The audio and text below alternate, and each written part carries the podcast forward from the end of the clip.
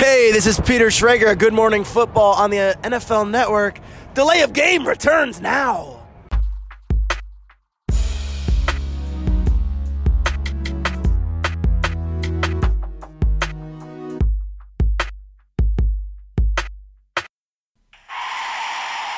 of game.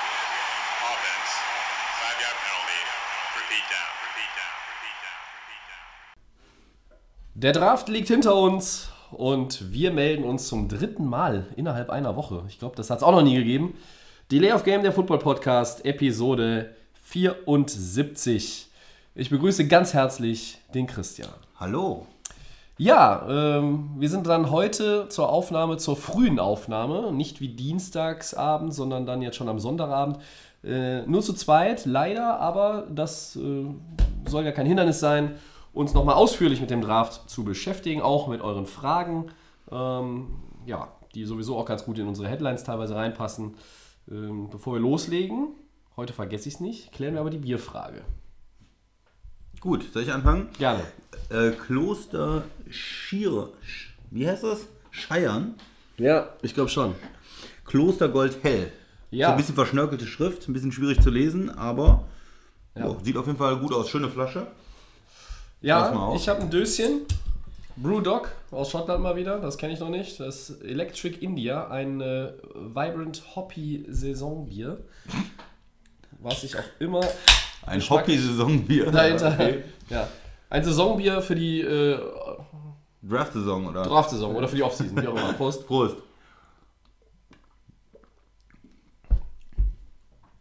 Ja, wir haben ähm, Lob bekommen dafür, dass wir uns am Freitagmorgen hier um 6 Uhr noch hingesetzt haben, um Podcast aufzunehmen.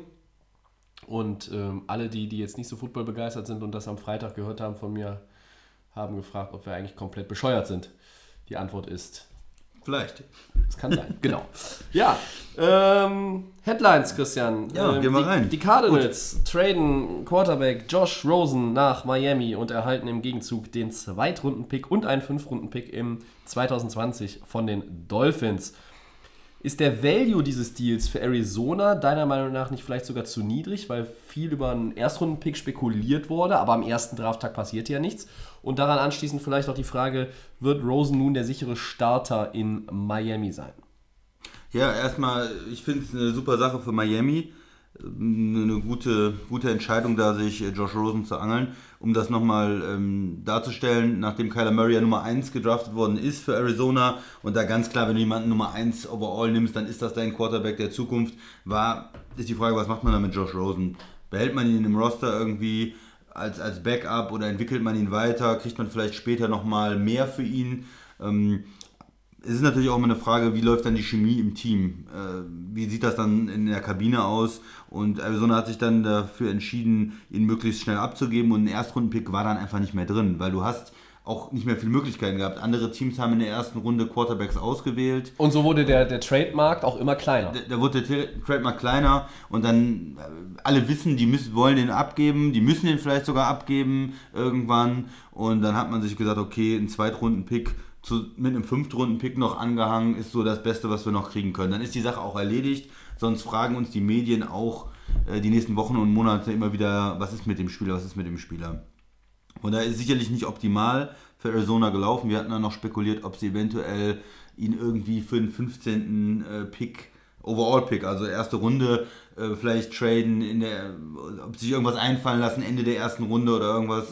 Aber haben sie nicht geschafft, müssten für den Zweitrunden-Pick gehen. Und damit ist der Deal aber für Mi- Miami eigentlich top. Du bekommst jetzt einen Ja. jungen Quarterback, der zwar letzte Saison nicht gut gespielt hat, aber der Potenzial hat, der letztes Jahr in der ersten Runde gedraftet wurde. Und was man nicht vergessen darf, die Cardinals haben den kompletten Signing-Bonus schon bezahlt. Das heißt, auch finanziell ist es extrem attraktiv für Miami. Die können sich den jetzt drei Jahre angucken für kleines Geld. Der Rookie-Deal, ja. Der Rookie-Deal. Und auch wenn der jetzt erstmal Backup ist für, für ähm, Fitzpatrick, der ja da ähm, eingekauft wurde als so Übergangsstarter, warum denn nicht? Dann lass den Fitzpatrick erstmal die ersten 5, 6 Wochen spielen. Der wird sicherlich mal ein Spiel haben, wo er drei Picks wirft oder er wird sich vielleicht auch verletzen im Laufe der Saison. Und dann kannst du äh, Rosen bringen und dir angucken, ganz locker. Ja. Und wenn ihr im Trainingscamp alle überzeugt, dann ist es auch kein Problem, ihn als äh, Starter äh, spielen zu lassen und Fitzpatrick macht den Backup. Also die haben da nicht so viel investiert, dass es da jetzt irgendwelche Probleme gibt. Und wenn beide nicht gut spielen, naja, da geht man halt in den 220er Draft rein, hat einen hohen Pick und holt sich da den Quarterback. Man hat ja für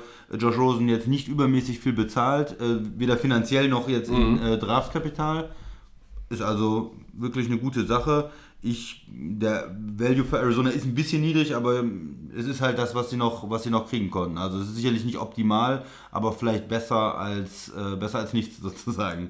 Und ähm, ob er der sichere Starter in Miami wird, ich glaube nicht sicher, aber er hat, glaube ich, eine gute Chance, auch wenigstens mal zu zeigen in Miami, dass er das Team vielleicht weiterbringen kann. Ja, also ich sehe erstmal viel geredet, sorry. Kein Problem, kein Problem. Äh, dafür ähm, machen wir es ja. Ähm, also grundsätzlich muss ich sagen, dass der Deal, wenn ich dem jetzt so eine ähm, Schulnote, es gibt ja diese Draft Grades auch immer, äh, also das sind dann die Buchstaben mit Plus, glatt oder Minus.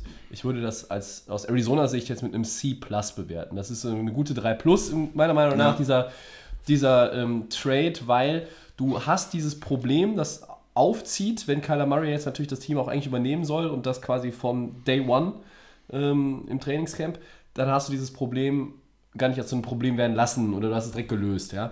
Ähm, und alles, äh, die ganzen Spekulationen im Vorfeld des Drafts haben ja auch eigentlich dazu geführt, dass es kein Szenario gab, in dem Murray gezogen wird von Arizona und Rosen noch in dem Roster bleibt, wenn die Preseason beginnt. Also ist schwer vorzustellen, irgend- ja. irgendwann, ne? Wenn ich aber natürlich jetzt an einem anderen Zeitpunkt wirklich einen Trade forciert hätte, äh, sagen wir mal vor sechs Wochen, dann hätte ich vielleicht einen anderen Value bekommen. Ja. Von daher ist es jetzt, glaube ich, noch ein ganz guter Deal auch für Arizona. Der ist nicht, äh, der ist nicht berauschend. Da ist jetzt auch keiner, der jetzt sagt, boah, mega geil, da haben wir jetzt irgendwie die Dolphins vielleicht richtig abgezockt. Für Miami hast du es völlig richtig gesagt, passt das absolut. Wenn aber dieser Trade oder der Trade-Versuch, der ernsthafte, vorher gekommen wäre, dann hättest du, glaube ich, durchaus äh, äh, mehr bekommen äh, als Gegenwert, wenn du Arizona Cardinals heißt. Ähm, aber jetzt ist natürlich durch die Entwicklung der Draft, das, was du angesprochen hast, erste Runde, da geht der Quarterback weg. Das Team versucht es mit Haskins, in dem Fall Washington. Die Giants haben sich jetzt äh, Jones geangelt. Und ich sag mal so, für alle, die, die vielleicht eine schlechte Saison spielen, auch mit einem Rookie-Quarterback oder so, die können ja 2020 sich wieder einen Quarterback holen. Dann schmeißen sie den raus oder traden den. Das ist ja ne, schwer Ja. in Mode, vielleicht ist es ein neuer Trend. Ähm, und deshalb glaube ich, ähm, es wäre vielleicht zu einem anderen Zeitpunkt mehr drin gewesen für Arizona, aber trotzdem kein Problem. Die andere Idee wäre natürlich gewesen, jetzt noch länger zu warten, ob sich jemand verletzt. Ne, Es gab ja immer diese, diese berühmte Situation bei Minnesota, wo sich Teddy Bridgewater verletzt hat und die dann Nummer ein, äh, einen First-Round-Pick ähm, gegeben haben für Sam Bradford. Ja. Und da sind jetzt viele Teams, die das immer so im Hinterkopf haben und spekulieren, naja, wenn sich einer verletzt und wir können dann vielleicht einen Fir- First-Round-Pick bekommen. Also ein bisschen anders. Der ähm, Bradford war ja immerhin ein etablierter Mann in der Liga und Rosen ist natürlich irgendwo so ein Projekt. Also ich weiß nicht, ob selbst ein Team, wenn es jetzt einen Quarterback verloren hätte, dann gesagt hätte, okay, Rosen kann uns jetzt die Saison retten, weil er dafür auch zu jung ist und so unerfahren. Ne? Also dieser Second Rounder ist wahrscheinlich das Beste, was sie noch irgendwie haben kriegen können. Ja. Weil man jetzt auch, für Arizona ist natürlich ganz sauber jetzt. Neuer Coach, neuer Quarterback.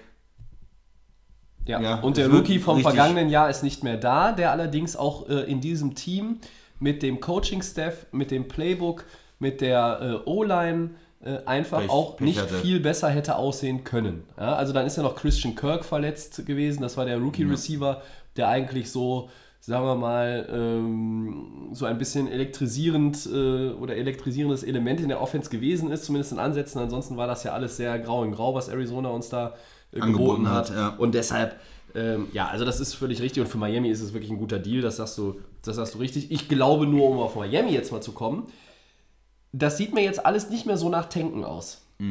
Ehrlich gesagt, weil wenn du jetzt Fitzpatrick hast und äh, da passiert irgendwas oder du schmeißt den irgendwie auf die Bank, weil der schlecht spielt, ja, dann gehst du mit, was weiß ich wem. Ähm, und dann hast du aber jetzt Rosen und da musst du den, musst, ne, du musst dir den auch angucken, willst du den angucken, äh, ist er vielleicht äh, die Long-Term-Solution Ja. äh, in Florida? Ähm, so, und das ist für, für mich jetzt auch äh, so im Nachgang, aber das muss man, glaube ich, die nächsten Wochen mal abwarten. Wie geht Miami dieses ganze Ding eigentlich an? was man vielleicht noch aus Sicht von Rosen, es ist natürlich für ihn jetzt auf der einen Seite gut, weil er in Arizona hatte die Nummer 1 Overall-Pick vor die Nase gesetzt bekommen quasi. Das wäre jetzt schwierig geworden. So kommt er zu einem Team und kann da, hat er eine Chance, wirklich wieder Starter zu werden. Auf der anderen Seite ist es natürlich auch keine so schöne Situation von dem ganzen wie ist die Offense aufgebaut? Also auch Miami hat Probleme in der O-Line. Ja. Die sind auch viele, haben viele Sex kassiert letztes Jahr. Auch da nicht der beste Receiver-Core. Fragezeichen mit Wide Receivern. Äh, Ja. Mr. Parker hat sich da ja noch nicht so entwickelt. Also es ist auch nicht ähm, jetzt eine Traumsituation, in die man reinkommt, aber vielleicht kann er sich da durchbeißen. Sollen wir mal Punkt 2 nehmen oder hast du noch was zu Rosen? Ähm, ja, wir könnten noch mal kurz äh, äh, den Eli zitieren. Äh, der sagte bei Twitter so schön, Rosen sind rot, Veilchen sind blau oder sind Rosen türkis, wisst ihr es genau? Ja, jetzt wissen wir es, jetzt wissen es alle. Ähm, die Rosen sind türkis, zumindest bei den Dolphins. Und äh, ich bin gespannt, was Josh Rosen an Potenzial jetzt wirklich in der Zukunft auch äh, abrufen kann, was er zeigen kann. Äh, er ist ein besserer Quarterback, als ähm, der 2018er Josh Rosen äh, dann letztlich war, aufgrund der Umstände. Wie gut er wirklich ist, ich glaube, als wir letztes Jahr über die Quarterbacks in der ersten Runde diskutiert haben, warst du eigentlich so von ihm, Ich bin von ihm äh, überzeugt eigentlich überzeugter gewesen, ja. Gewesen als von einem Sam Darnold oder auch von Josh Allen in Buffalo. Ja. Also da bin ich wirklich gespannt, wie das, wie das da weitergeht. Ja. Ähm, gehen wir weiter. Ja, Denver schnappt sich in der zweiten äh, Runde Drew Lock, der Quarterback. Ähm, ja, ist das der einzige Quarterback, der jetzt von der Position her richtig gezogen wurde, in der richtigen Region? War das ein gutes Value, Tobi? Siehst du das? Ja, also hier finde ich, ist der, ist der Value ähm, von, der, von der Position her, wo er gedraftet wurde, die Draftposition ist in der richtigen Region. Weil wir haben eigentlich erwartet, Kyler Murray geht an 1, ist so eingetroffen. So. Das ist ja auch nicht der beste Spieler im Draft, ne? Kyler Murray. So. Und die anderen Quarterbacks, Dwayne Haskins und Daniel Jones, die wurden, ja, jetzt, wenn man so mal richtig ernsthaft überlegt hat, was haben die für ein Potenzial, auch im Vergleich zu anderen, was haben die in ihrer College-Karriere gezeigt, etc., äh, wie waren die Auftritte beim Combine, beim Pro Day äh, und so weiter und so fort. Da wurde von vielen Leuten gesagt, okay, Quarterbacks werden natürlich immer gehypt, die werden teurer verkauft, als sie dann eigentlich auch an Wert haben äh, zu Beginn ihrer Karriere. Da wäre vielleicht, keine Ahnung, sagen wir mal, einer noch in der ersten Runde gewesen von den, an, von den anderen, die nicht Kyler Murray heißen und der Rest fällt runter in, sagen wir mal, Runde 2 oder so. Und Drew Lock war einer dieser Kandidaten, ähm, wobei der bei vielen sogar ja auch nur die Nummer 4 war. Hinter Murray, hinter Haskins, hinter Daniel Jones. Bei manchen war er auch die 3 auf dem Die Zettel. drei, ja. Bei uns war er eigentlich auch die 3 auf dem Zettel ähm, in, in der Reihenfolge der Quarterbacks. Ich glaube, dass Denver hier einen guten Deal gemacht hat, dass es äh, ja, nicht so schlecht war, ihn zu ziehen. Ähm, 42. Stelle, Runde 2, haben den Pick von Cincinnati bekommen, äh, haben dann, sind nochmal hochgegangen, äh, um sich den dann auch zu sichern. Ja, und es ist, ist ja wieder, was ich schon beim, beim Gucken der ersten Runde am Donnerstag zu dir gesagt habe, äh, Mr. Elway, er sammelt ja gerne ähm, Quarterbacks. Und jetzt hat er einen neuen Baustein im Schrank und der heißt Drew Lock. Ähm, ja, ich glaube jetzt bei Drew Lock erstmal am wenigsten von diesen ersten vier gezogenen Quarterbacks, dass wir ihn als Starter sehen werden. Ja, ich glaube nicht, dass er unbedingt dieses Jahr sofort Starter wird, weil ähm, die haben für Flecko getradet und das ist ja so ein typischer Spieler, äh, der in der, so eine Übergangssaison auch durchaus machen kann. Das heißt, er wird erstmal Flecko spielen, äh, die werden sich angucken. Denver ist jetzt sowieso nicht ein Team, was unbedingt im Super Bowl erwartet wird, um es mal so zu formulieren. Ja, unwahrscheinlich. So, und dann, je nachdem wie er spielt, wenn er vielleicht Probleme hat, dann kommt der Rookie irgendwann oder er wird vielleicht auch das ganze Jahr auf der Bank sitzen. Das wird man sehen. Ich kann mir nicht vorstellen, dass er direkt im Trainingscamp jetzt äh, Flecko aussticht, den Veteranen, der viel Erfahrung hat und da sofort spielt. Ich meine, man hat schon alles gesehen, aber ich halte es eher für unwahrscheinlich und dass er dann entweder in der zweiten Saisonhälfte mal reinkommt, natürlich bei einer Verletzung oder auch wenn sch schlecht spielt oder sonst vielleicht dann nächstes Jahr als Starter dann in Denver übernimmt. Ähm, aber vom Wert her finde ich es gut. Also ich denke nicht, dass es die, der einzige Quarterback ist, der richtig gezogen worden ist. Ähm, Kyler Murray war schon der beste Quarterback für mich ganz klar der Klasse und der, der beste Quarterback geht dann halt oft auf 1 und Ja. dazu Haskins ist, war für mich irgendwo noch so ein First-Round-Pick, ist mit 15 gerade noch so okay gewesen und da das, die Redskins haben ja sich nicht bewegt äh, im Draft und haben ihn bekommen, das fand ich auch in Ordnung. Äh, Daniel Jones ist für mich viel zu hoch äh, gezogen worden von Ja, den Giants. schließe ich mich an. Ganz klar. Und ähm, Drew Lock jetzt in der zweiten Runde, äh, da, kann man das durchaus machen, äh, wenn man denkt, der hat Potenzial, der Quarterback. Ähm, Finde ich jetzt nicht schlecht. der, ähm, die Anzahl an Quarterbacks, die in der zweiten Runde wirklich gedraftet worden sind und dann Erfolg hatten, ist sehr gering. Also meistens ist es entweder so, die werden sehr hoch gezogen, weil alle sich einig sind, das ist ein Topstar, äh, Newton, äh, Luck und so weiter. Äh, oder ja, Oder die werden eher so ein bisschen vergessen. man, die werden ganz vergessen und man findet die irgendwo.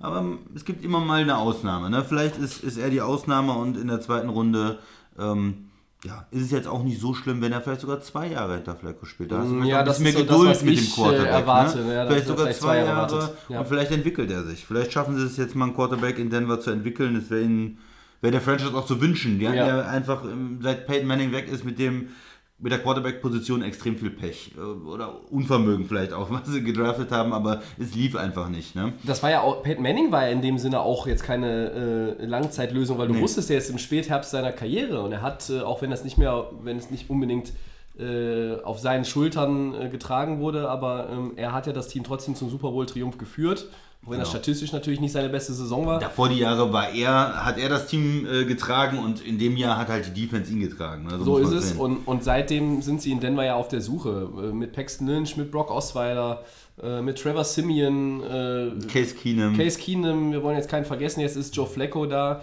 Ähm, man hatte natürlich viel spekuliert, ziehen sie vielleicht an 10 tatsächlich in der ersten Runde schon, äh, dann haben sie dann runtergetradet mit äh, Pittsburgh, dann haben wir auch am Donnerstag direkt gesagt, oh okay, Denver, äh, die verabschieden sich glaube ich jetzt schon so ein bisschen von dieser, wir wollen erstmal einen Quarterback auf jeden Fall haben. Haben in der zweiten Runde vielleicht dann doch auch ein bisschen noch den einen oder anderen überrascht, aber irgendwo hatte man trotzdem sie auch im Vorfeld in irgendeiner Form connected zu einem Quarterback-Pick in diesem Draft in der Runde 1 oder in Runde 2 oder vielleicht Runde 3. Und deshalb äh, hat mich das jetzt nicht so ganz überrascht. Ich glaube, dass hier tatsächlich die Draftposition noch wirklich so am ehesten dem entspricht, wie man den Spieler ein, einzuordnen hat. Also äh, Ja. entwickeln kann man sich immer noch, aber es gab viele, die sind hochgezogen worden und sind tief gefallen. Ähm, ich bin jetzt kein überzeugter Drew Lock-Sympathisant, Anhänger, was weiß ich. Ich habe so meine Zweifel, dass das dann letztlich auch derjenige wird, der diese Franchise über 6, 7, 8, 9, vielleicht 10 Jahre tragen kann. Bin ich ganz ehrlich. Aber diese Zweifel habe ich auch noch bei Dwayne Haskins und bei Daniel Jones habe ich sie ganz sicher auch. Ähm, bei Kyler Murray habe ich sie vielleicht nicht, aber ähm, das ist dann vielleicht auch der einzige. Ja. Ja, hast du noch was zu Denver und Nö, Drew Lock? nö, ich glaub, da haben wir alles gesagt. Ja, das war jetzt noch so, wir haben ja die erste Runde sehr äh, äh, konzentriert besprochen Ja. äh, am Freitagmorgen. Deshalb wollen wir jetzt ja heute nicht nochmal alles äh, wiederholen zur Runde 1. Und äh, der nächste Name ist DK Metcalf, ähm, der Receiver. Und der musste länger warten, als viele sich das ja, gedacht hatten. Die Seahawks ziehen ihn mit dem letzten Pick der zweiten Runde an Land, also Pick 64. Ist seine späte Draftposition für dich wirklich überraschend gewesen? Für mich persönlich, also ich war, ja- war ja ein bisschen skeptisch. Ich glaube, das ist ja in den letzten äh, Podcasts auch rübergekommen, weil er halt eine bestimmte Sache extrem gut kann. Er ist riesig groß und er ist unheimlich schnell. Er ist Muskelberg. Ähm, und dadurch ist er natürlich auch durch diese extreme Zeit und so weiter, ist er auch ein bisschen hochgekommen, von den Medien vielleicht auch, dahin gepusht worden. Aber er ist halt ähm, in den, in den ja, schnellen Bewegungen nicht gut. Er kann äh, nicht gut auf eine, eine kurze Bewegung machen. Vielleicht ist er auch zu massiv dafür oder ist einfach nicht seine Stärke. Ist halt groß und, und damit ein bisschen unbeweglich auch. Und das Zweite ist, er hat auch im College halt nicht die ähm, Fähigkeiten gezeigt, alle möglichen Routen abzudecken. Als Das ist ein großes er Problem. ist einfach der, der geht tief und vielleicht macht er noch ein Comeback oder sowas, ja. Äh, kommt nochmal zurück vor den Corner oder vor den Safety, aber da sind zwei, drei Sachen, die er machen kann und das ist es eigentlich. So, von daher überrascht es mich nicht wirklich, dass die ähm, NFL-Teams auch gesagt haben, das ist jemand, der ist in einer Sache spezialisiert, aber er ist kein Erstrunden-Wide Receiver, er ist kein Topstar, äh, obwohl er diese ähm, Physis mitbringt, also diese extreme Geschwindigkeit. Er ist am Ende als neunter Wide Receiver gedraftet worden, das äh, Ja. ist, ist natürlich vielleicht ja, ähm, ich hätte jetzt gedacht, es gehen vier, fünf äh, Wide Receiver vor ihm. Ich habe mich dann schon gedacht, in der zweiten Runde irgendwann. Anfang Passiert Mitte zweite Runde hätte ich das ne? eigentlich schon auch erwartet. Genau, und deshalb finde ich, Seattle hat da eine gute Entscheidung getroffen, weil am Ende der zweiten Runde ist es was ganz anderes, als wenn ich den jetzt Nummer 10 äh, Ja. overall nehme oder sowas. Ja. Wenn ich ihn am Ende der zweiten Runde nehme. Ich weiß aber, der Mann ist extrem schnell, der hat eine enorme Physis und vielleicht kann ich aus dem was entwickeln. Und am Ende der zweiten Runde ist das, denke ich, schon, schon interessant. Gerade Seattle, die wollen ja immer, äh, Pete Carroll, die wollen laufen, die wollen ähm, dann vielleicht auch mit Russell Wilson den tiefen Pass anbringen. Und da in so Play-Action kann ich ihn mir sehr gut vorstellen. Und auch wenn du auf seine Seite läufst, wenn du da so einen Schrank als Receiver Ja. hast, der auch für dich blockt im, im, beim Laufspielzug, mh, kann ich mir das in Seattle irgendwie gut vorstellen. Also für mich ist es ein guter, guter Pick, gutes Value für Seattle. Ähm, nicht ganz überraschend, dass er erst in der zweiten Runde gedraftet ist. Passt für mich eigentlich auch ganz gut. Ja. DK Metcalf, der Wide Receiver, äh, der quasi der fleischgewordene Pax-Kleiderschrank ist Ja. auf dem NFL-Spielfeld.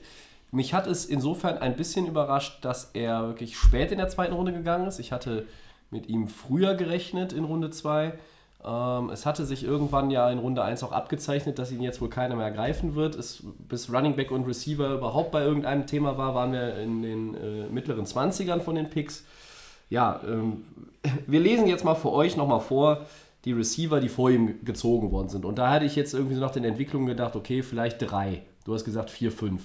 Was, bevor ich es vorlese, was man noch dazu sagen muss, es ist, glaube ich, einfach auch nach dem Combine-Auftritt so ein ähm, Medien- und Social-Media-Hype um ihn entstanden. Hat ja auch, er ist Und- ja jemand, er hat diese Fotos gepostet, komplett äh, ähm, shirtless Ja. und ähm, ist ein Muskelberg, Ja. unheimlich austrainiert und das hat natürlich auch eine Wirkung. Ne? Und wir haben letztes Jahr, zum Beispiel nach dem Combine, haben alle über äh, Shaquem Griffin geredet. Und haben alle gesagt, boah, der hat beim Combine richtig beeindruckt, ne? Und vielleicht geht der irgendwie weiter hoch, vielleicht ein Zweitrunden-Pick oder so. Und dann haben halt Leute schon von einem möglichen Erstrunden-Pick sogar gesprochen.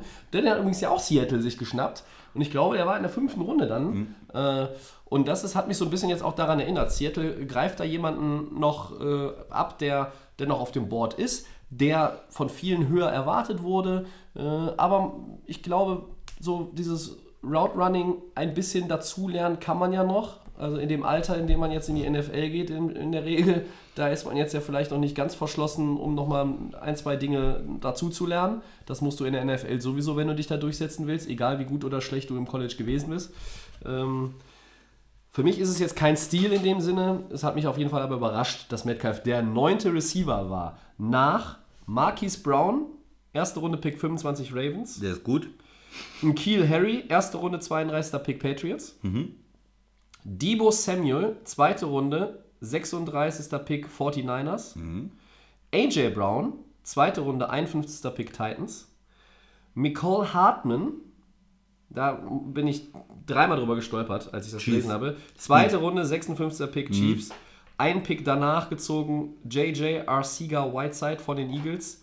Zwei Picks an 59, immer noch zweite Runde gezogen. Paris Campbell geht zu den Colts, den wir ja auch häufig irgendwie mal so den neuen oder den zweiten Receiver äh, verschrieben haben in unseren Prognosen.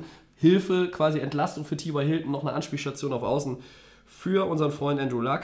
Und dann kam noch Andy Isabella. Äh, Das ist der zweite Rosen-Pick, Runde ne? 62 Cardinals, das ist der Pick von Miami, den Arizona bekommen hat. Ja. Äh, ja, und dann kam Metcalf. Das Der, war. welche mir wirklich am, vom, vom Wert her am besten gefällt, ist AJ Brown an 51 zu den Titans. Ja. Also Ich glaube auch, da- dass Paris da Campbell noch ein ganz guter. viel, viel von ihm angeguckt. Das ist ja der, der hat ja zusammen auch mit ähm, Metcalf gespielt. Mhm. War da eigentlich in dem Team der bessere Receiver, ist auch mega fit. Und ja, den hätte ich schon auch gerne bei Green Bay gesehen. Also der, ist, der macht Spaß. Ich glaube, da haben die Titans äh, einen guten Receiver. Jetzt brauchen die Titans nur noch einen guten Quarterback. Was hast du gesagt? Ja. ja? Ja, du bist ja, du bist ja hier der größte Mariota-Fan schlechthin. Ähm, ja, äh, Metcalf wird möglicherweise auch so ein bisschen derjenige sein, der erst einmal in den Planungen Doug Baldwin ersetzt, auch wenn er ein anderer Spielertyp ist, denn bei dem scheint es nach Schulter-OP und Leisten-OP eher in Richtung Karriereende äh, Sollte man, ja. zu laufen, weil da einfach auch zu viele Verletzungen sich jetzt ja, angesammelt haben in den vergangenen Jahren und Baldwin möglicherweise sagen muss, okay, hier streiche ich die Segel. Ein Thema, das wir sicherlich in der Offseason noch mal haben werden und natürlich im Auge behalten. Ja, Ja, dann jetzt machen wir noch einen kleinen äh, Draft-Recap, wo Ja. wir nochmal ähm, über verschiedene Sachen äh, sprechen, auch Fragen, die uns äh, erreicht haben sozusagen. Äh, Es ging, es waren einmal Fragen auch, äh, ob Teams eine bestimmte Begrenzung haben an, an Draft-Picks oder ob sie mindestens einen Pick machen müssen Genau. äh, und, und solche Dinge. Ähm, kannst vielleicht nochmal sagen, wer es genau gefragt hat. Also, da fangen wir mal vielleicht auch einfach an. Das ist ja äh, relativ kurzfristig noch reingekommen Ja. von Frank will's wissen. Ähm, wie viele Picks darf, kann ein NFL-Team maximal haben? Und darf ein NFL-Team alle Picks verkaufen oder muss es zum Beispiel mindestens einen Pick im Draft einlösen? Ähm, da hat dann auch schon direkt äh, Daniel bei Twitter geantwortet und sagt zuerstens äh, alle. Also man könnte theoretisch alle Picks haben. Das ist, können wir uns nur anschließen, das ist möglich. Aber Schwierig sehr vorzustellen, unwahrscheinlich, aber ja. Und äh, zweitens äh, schreibt Daniel dann an den Frank, ähm, ja, ist aber dumm, der Draft bzw. die Picks sind deine Zukunft, man sollte also draften. Korrigiert mich, wenn ich falsch liege, hat er an uns geschrieben. Ja, soweit, in, soweit in Ordnung. Also man kann natürlich sich vorstellen, äh, Mannschaften, man kann auch aus der ersten, zweiten Runde immer weiter zurücktraden oder verschiedene Spieler abgeben und sich dann in einem Draft 20, 30 Picks in der sechsten, siebten Runde sammeln, was auch immer man sich da vorstellen kann. Das ist theoretisch alles möglich. Es gibt ja auch manchmal extreme Situationen, dass manchmal Mannschaften äh, wirklich viele ähm, Picks abgeben und nur zwei, drei Picks im Draft haben, im kompletten Draft. Manche haben 15 Picks. Ähm, also da sind erstmal keine Grenzen gesetzt außer die Logik vielleicht oder ähm, was schon gesagt worden ist, man will natürlich als Team auch immer wieder neue Spieler reinbringen. Also es ist schon ein bisschen fahrlässig, quasi einen Draft komplett auszusetzen. Ja, und das andere ist, man, man kann natürlich gegen Spieler und ähm, gegen vielleicht auch zukünftige Draft-Picks ja, eigene Picks abgeben. Also das ist auch äh, möglich. Wir haben auch oft gesehen, dass Teams nur ähm, ja, Picks in den späteren Runden haben, dass sie ihren ganzen erste, zweite, dritte Runde abgeben irgendwo. Also da ist die NFL relativ flexibel und da sind viele Sachen möglich. Mittlerweile ist es auch so, dass diese ähm, ja, Draft-Picks, die man bekommt, äh, wenn man Free Agents verliert äh, im nächsten Jahr, die ab der dritten Runde sind, äh, dass man die auch traden kann. Das war in, der- in der Vergangenheit nicht so, da dürfen die nicht getradet werden. Das ist auch aufgelöst. Also auch die kann man abgeben wieder. Ähm, eigentlich fast alles möglich, oder, Tobi? So ist es. Also, ähm, das hat jetzt hier nochmal, während wir hier auch drüber sprechen, bei Twitter noch ein paar weitere User auch. Ähm, The River schreibt zum Beispiel, zuerst, soweit ich weiß, gibt es per se keine Regel über Maximum Picks pro Team, aber allein die Capspace-Sache limitiert das Ganze. Äh, ja. Und zu zweitens, ähm, das hat auch wieder mit erstens zu tun, Rookies, also Spieler, die in den entsprechenden Jahren gedraftet werden, sind in der Regel drei Jahre preiswert. Michael Thomas, Vier sogar, Jahren, ja. eigentlich sind es vier. Michael Thomas, Wide Receiver der Saints, führt er als Beispiel an, hat für äh, über 300 Catches und über 3000 Yards und 23 Touchdowns bislang 2 Millionen Gehalt gekostet. Das ist richtig, ja. So, ähm, das ist ein ganz gutes Beispiel natürlich. Klar, also es ist, wenn man, wenn man das machen würde, ähm, es gab Teams immer in der Vergangenheit, die das gemacht haben, du kannst natürlich auch deinen ganzen Draft, also ähm, deinen erst, zwei, dritt, viert, fünf, sechs, sieben Runden Pick abgeben für einen Spieler, äh, für einen Spieler in der ersten Runde oder so. Das, das ist alles theoretisch möglich, ist aber extrem kurzsichtig und äh, ja, natürlich kein gutes Teambuilding dann. So ist es. Ja, wir gehen vielleicht einfach auch Ja, nochmal weiter die genau. äh, Fragen durch. Wenn wir irgendjemanden vergessen, dann äh, fragt uns doch einfach nächste Woche nochmal was anderes. Ähm, das ist dann keine böse Absicht. Wir versuchen nur hier, während wir auf dem Handy unsere Twitter-Nachrichten durchforsten und auch weiterhin uns hier an unseren, ich nenne es dann immer gerne amerikanisch Rundown halten, ähm, hier nicht den Überblick zu verlieren. Ähm, Ich glaube, es der, der Marva äh, äh, hat uns geschrieben, mich würde eure Winner-Loser-Einschätzung interessieren und der größte Stil bzw. Bust im Draft. Vielleicht machen wir damit mal weiter. genau. Ähm, also Gewinner, Verlierer jetzt als, denke ich mal, als Teams. Ne? Als Welches Teams, Team, ja. Genau, also ich gehe mal, äh, ein Gewinner ist, sind für mich die äh, Seattle Seahawks tatsächlich Okay. auch. Die hatten nur vier Picks, äh, als der Draft gestartet ist und die haben extrem viel getradet, die sind äh, runter, runter, runter und ähm, auch wenn ich mit dem Erstrunden-Pick jetzt nicht so glücklich bin, da haben sie einen Defensive End genommen, Das war Äh, äh, von hatte ich- TCU der ja. LJ Collier, glaube ich. Ja, den hatte ich jetzt nicht so hoch eingeschätzt, aber einfach so diese ganze Strategie runter zu traden, mehr Picks zu sammeln. Sie haben ja äh, zum Beispiel von den Packers zwei Viertrunden-Picks eingesammelt Mhm. und haben auf einmal jede Menge Picks, haben auch mal hochgetradet wieder, weil sie bestimmte Spieler haben wollten, zum Beispiel äh, Metcalf, über den wir eben schon gesprochen haben, und haben einfach aus relativ wenig eine Menge gemacht Mhm. und haben, äh, auch wenn man jetzt noch nicht weiß, wie die einzelnen Spieler sich dann natürlich entwickeln, sind sie für mich ein Draft-Gewinner, weil sie aus ihren Möglichkeiten viel gemacht haben. Ja. Ähm, Met- Metcalf war das Stichwort. Ich weiß nicht, ob wir den Fabian eben erwähnt haben, sonst mache ich es nochmal. Äh, der war eigentlich so der Erste, der uns jetzt hier auch äh, unserem Aufruf nachgeschrieben hat. Äh, Freue ich mich jetzt, dass wir den so spät noch bekommen haben oder mache ich mir Sorgen, warum der so spät überhaupt noch da war? Ähm, das hat er gefragt. Ähm, in Bezug auf Metcalf war das. Ich glaube, das haben wir eigentlich schon so auch beantwortet. Ich würde sagen, also, man kann sich erstmal freuen. man kann sich, glaube ich, erstmal freuen. Sorgen machen muss man sich nicht, aber ich glaube, wir haben auch erklärt, warum es jetzt dann auch so lange gedauert hat, dass er gezogen man, man wurde. darf vielleicht auch nicht zu hohe Erwartungen haben. Es ist nicht Julio Jones, es ist Nein. nicht der absolute Nummer 1 Es ist auch kein Michael Thomas. der sofort alles abreißt, Ja. sondern er hat eine spezielle Rolle. Er wird, denke ich mal, ein paar äh, Defensive Back weglaufen auch. ja, ich äh, denke, er ist, ist ja dieser Home Run-Typ vielleicht. Ein paar ne? schöne. Touchdowns machen Ja. und man muss mal schauen, wie er sich entwickelt. Ja, also das war das eine. Ähm, und dann ähm, wollen wir zum Dre, kommen wir gleich auch noch. Aber wir müssen ja Ähm, jetzt erstmal noch äh, die weiter. Winner und Loser müssen wir genau, jetzt erstmal noch da musst du jetzt erstmal äh, mit einem Gewinner kommen noch. dem Okay, Team. ja, wir können das ja abwechselnd machen. Also Ja. ich habe mir mehrere rausgesucht, die ich als, als Gewinner gesehen habe. Ähm, unter anderem fand ich eigentlich den Draft, gerade wenn man, also in den späteren Runden muss man vielleicht dazu sagen, sind natürlich die Spieler auch uns jetzt nicht alle bekannt. Äh, dafür gibt es einfach zu viele. Wenn wir 250 äh, Picks scouten würden äh, oder im Nachhinein nach dem Draft vorm, vom Aufnahmen, vom, vor der Aufnahme des Podcasts äh, nochmal irgendwie zu dem was raussuchen würden, dann würde die Ausgabe 10 Stunden Vorbereitung mindestens brauchen und auch 10 Stunden die Aufnahmezeit. Ja. Aber ich nehme jetzt mal die Bills exemplarisch. Ich fand an 9 ist ihn Ed Oliver, der Defensive Tackle, Nice, ne? schon ganz nett, dass ihm der in den Schoß gefallen ist. Und da, das war, da habe ich gesagt, wir haben hier geguckt mit dem, äh, mit dem Basti zusammen den Draft und haben gesagt, okay, habe ich gesagt, jetzt kommt Ed Oliver, den, weil ich auch noch einen Ja. auf meinem Mock-Draft-Board gerne noch einen Volltreffer gehabt hätte. Und ich habe ja immerhin vier aus den ersten neun richtig gehabt.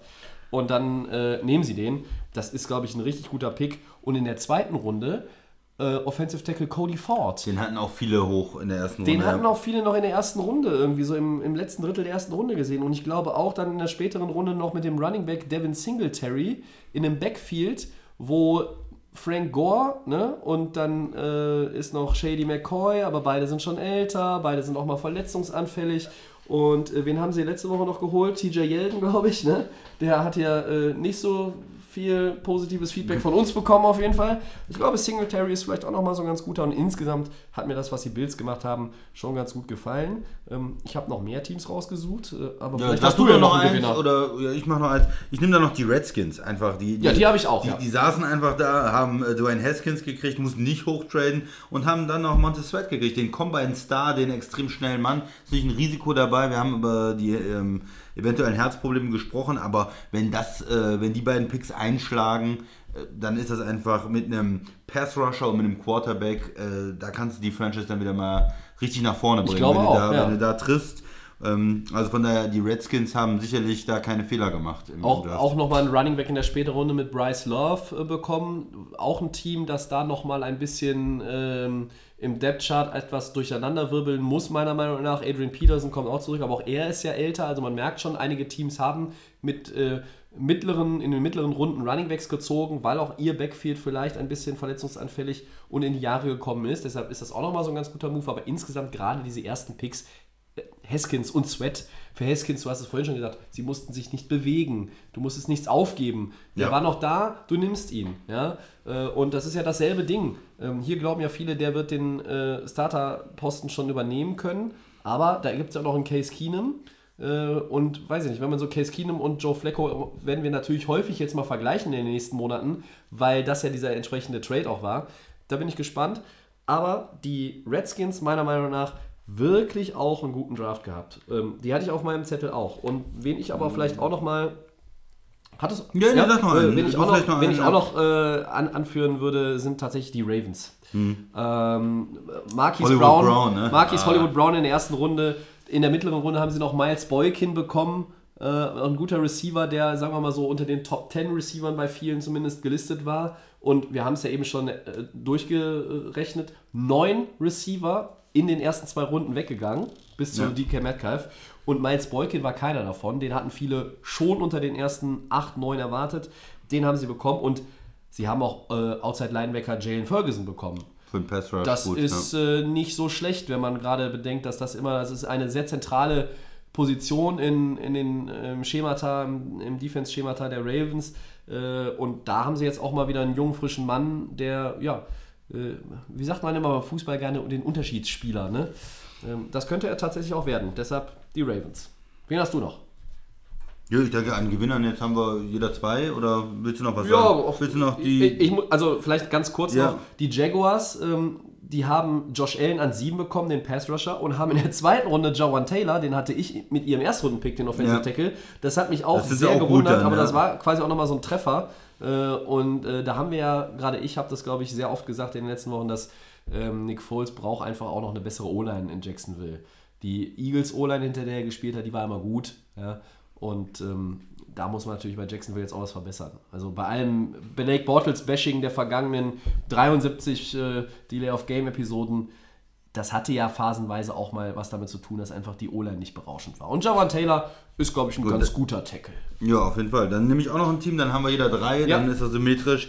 Dann äh, würde ich noch die Broncos anführen. Ja, die Denver stehen bei mir auch noch auf der Liste, ja. Die, die sind runtergegangen, erstmal in der ersten Runde, äh, haben sich da nicht beirren lassen, haben trotzdem Noah Fantke bekommen, einen extrem spannenden Tight End von Iowa, der ähm, super viel Potenzial hat, Athletik hat. Und äh, mit äh, Risner, dem, dem Offensive Tackle, dann in der zweiten Runde und als drittes dann Drew Lock. Das heißt, du hast da für die Offense extrem viel getan. Du hast also genau die Positionen, wo du mal was tun musstest, Quarterback, O-Line, Tight End, verbessert. Und äh, von daher ist das für die, für die Broncos auch ein guter Draft, denke ich. Ohne jetzt die Zukunft zu verspielen, ganz viel in Quarterback in Ja. der ersten Runde zu investieren, haben sie da, sind sie ruhig geblieben und hatten, glaube ich, einen guten Draft. Ja, gucken wir mal auf die Verliererseite, äh, wenn man die denn so nennen will. Das ist natürlich, ähm, ich mal, so, so völlig ins Klo gegriffen komplett, fand ich, hat jetzt keiner. Hat ja auch nicht jeder, natürlich nicht jeder gleich viele Picks gehabt. Zum Beispiel hatten die Saints relativ wenige. Die Rams mussten auch ein bisschen tricksen, weil sie natürlich eigentlich äh, keinen Zweitrunden-Pick hatten und nur einen Drittrunden-Pick. Also die haben ja auch nach unten getradet. Ähm, bei den Verlierern, Wir können ja jeder zwei sagen oder so. ja, ja, also da habe ich gar nicht so viele, aber Ja, pass auf, äh, dann gebe ich dir einen, den du vielleicht nicht hast. Ja? Die Giants, mein Freund. die gehen auf 6 hin. Wir haben es besprochen, nehmen einen Quarterback, den da keiner gesehen hat, hätten auch runtertraden können, hätten den sicherlich auch später bekommen. Für mich irgendwie eine, eine komische Entscheidung. Dann nehmen sie äh, den zweiten First-Round-Pick für, für äh, Odell, den sie bekommen haben von Cleveland, nehmen sie einen Nose-Tackle, der natürlich ein guter Spieler ist, aber der wahrscheinlich auch ähm, gegen den Pass irgendwie runtergeht, also der vielleicht nur First, Second Down spielt und dann runtergeht. Ja. Äh, da ist auch die Frage, ist das ähm, die richtige Entscheidung, dann so einen hohen First-Round-Pick in jemanden zu investieren, der vielleicht gar nicht so viel spielt, dann nicht so viel spielen kann, den Pass nicht so beeinflussen kann. Und von daher sind die Giants für mich auch ein Verlierer. Da muss ich dir aber jetzt tatsächlich auch mal widersprechen Ja, ein bisschen. Tobi. Ähm, also über den Jones-Pick haben wir ja viel geredet. Ich finde Dexter Lawrence an 17, äh, das ist nicht wirklich richtig gut, aber ich finde es auch nicht richtig schlecht. Und was sie ja gemacht haben, sie haben ja noch einen dritten First-Rounder äh, sich geangelt und das, finde ich, ist ein richtig guter Pick. Der, was war der Pick, der von New Orleans nach Green Bay ging? Von Green Bay ging er nach Seattle am Draftabend und quasi wenig später von Seattle zu den Giants. Und äh, der Andre Baker, der Cornerback Georgia, ähm, das finde ich dann ehrlich gesagt schon wieder relativ gut, weil die Giants haben es meiner Meinung nach in der ersten Runde, auf dem Papier zumindest geschafft, in der ersten Runde drei wichtige Bereiche ähm, zu adressieren. Äh, Daniel Jones, was auch immer sie in ihm sehen, das werden wir, werden wir erleben. Ja? Äh, vielleicht werden wir auch in Episode äh, 100 schon oder 110 schon darüber sprechen können, weil wir ihn dann auch schon mal am Spielen sehen. Ähm, wobei viele natürlich auch damit rechnen, dass eigentlich Eli Manning das Ding erstmal noch weiterhin äh, in der Ich habe Hand hält. gehört vom ähm, General Manager der Giants so zwei bis drei Jahre dauert das erstmal, Ja, bis sie den ja, fertig Also ich um weiß nicht. spielen. Äh, Also das überzeugt- dann, muss, dann muss Eli sich noch ein paar Mal äh, umreißen lassen in dieser Liga, wenn die Ola nicht mal besser spielt, ähm, anstatt nur noch dieses eine Jahr. Weil ich habe ja eigentlich immer damit gerechnet, dass es nur noch ein Jahr ist, in, in dem Ja. Eli jetzt hier den Starter gibt. Halt im Verhältnis. Du hast zwei, Ja. äh, zwei ähm, Picks in der ersten Runde. Mit dem sechsten Pick hast du, bist du wirklich ganz oben dabei. Und da hätten mir andere Spieler wesentlich besser gefallen. Also warum nehme ich nicht einen Ed Oliver? Du hast gesagt äh, Buffalo, ja. Ja. Und, und nimm dann äh, in der, am Ende der ersten Runde vielleicht einen Quarterback. Ähm, warum warte ich nicht, wie Denver das gemacht hat, auf einen Quarterback? Ja, Und auch mit dem Corner, es waren ja noch alle Corner äh, da. Dann, sie sind wieder reingetradet in die erste Runde, hochgetradet. Ähm, da kann man auch ganz einfach wie Arizona ähm, einfach warten und die haben Brian Murphy in der zweiten Runde gedraftet, der ist auch ein Top-Corner. Äh, Greedy Williams war auch noch äh, da.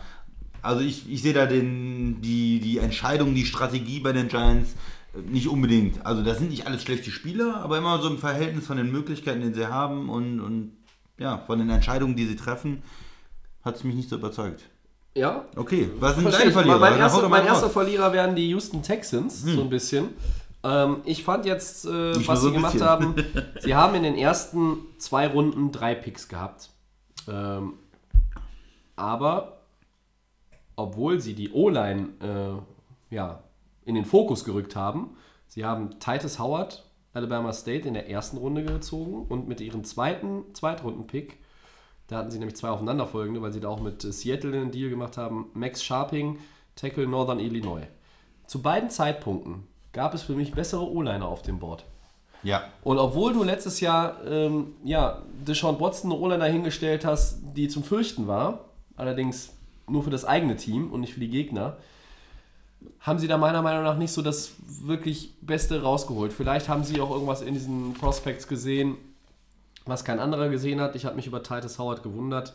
Ähm, dann haben sie noch einen, einen Cornerback gezogen in der zweiten Runde mit Lonnie Johnson, Kentucky. Da hätte ich auch vielleicht an der Stelle eher jemand anderen erwartet. Naja, also die Texans haben mich da irgendwie nicht so ganz überzeugt. genau. Und dann hat er das Gefühl, äh, mit Dillard, der dann von, von Philly genommen wurde, der Tackle, einen Pick vor Houston, dass sie da so ein bisschen, oh, unser Tackle, den wir eigentlich nehmen wollten, Genau. der ist weg. Äh, wir müssen einen anderen Tackle nehmen. Äh, war dann dann nehmen wir den. Plan B, ja. So Plan B oder Plan C. Und da haben sich schon viele drüber gewundert, dass das dann wirklich der Spieler war, den sie, ja, der, der an Position, ähm, was war es, 23, Ja, der richtige ist. Ja, also Texans. Wen hast du noch als zweiten Verlierer vielleicht? Ja, ich bin mit Oakland nicht so ganz sicher, ehrlich gesagt. Okay. Das, das klingt jetzt ein bisschen komisch vielleicht, aber auch wieder, was haben sie für Möglichkeiten gehabt? Ne? Sie hatten drei Picks in der ersten Mhm. Runde.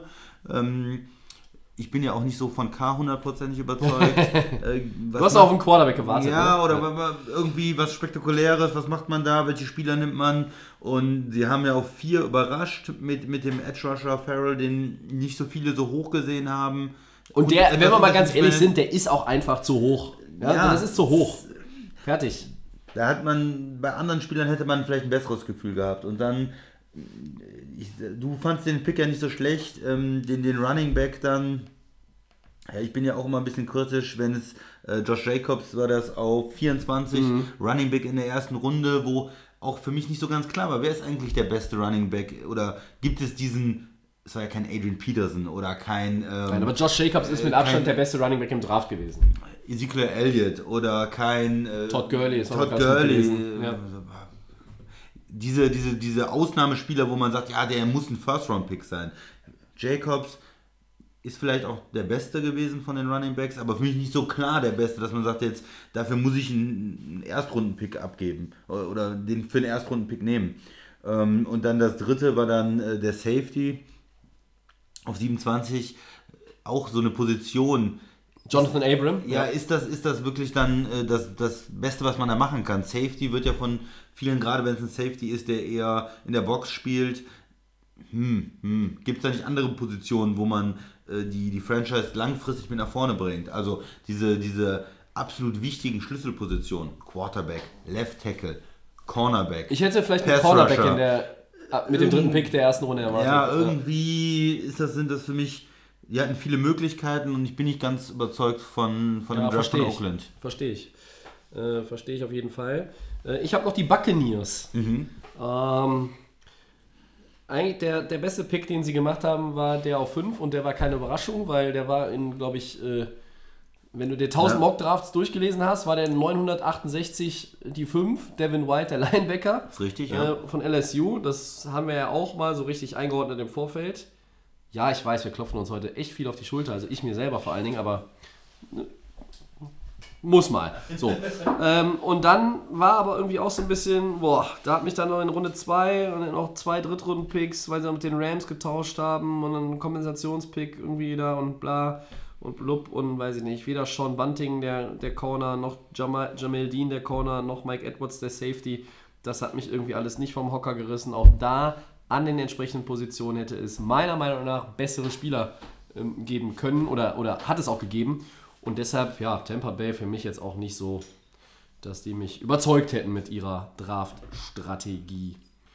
Ja, und So. dann müssen wir noch ein bisschen was zu unseren Teams sagen, glaube ich. Ne? Ja, wir müssen aber eigentlich Achso. noch, ja, wir sind heute die, durch diese ganz vielen Ach, Twitter-Nachrichten. Spieler noch, ne? Wir müssen aber hier noch unseren äh, Stil oder vielleicht auch den Bust Ja, benennen. ja, okay. ähm, darf ich als erstes meinen Ja, klar, Stil bitte, benennen? bitte, ich hoffe, du hast klar. nicht denselben. Ich habe mir rausgesucht die Bears mit Wide Receiver Riley Ridley out of Georgia. Vierte Runde, 126. Pick. Das ist ein Receiver, der zum Beispiel von vielen vor Debo Samuel, vor Nicole Hartman, vor Asiga Whiteside, vor Andy Isabella ganz, sicherlich- ganz sicherlich auch gesehen wurde.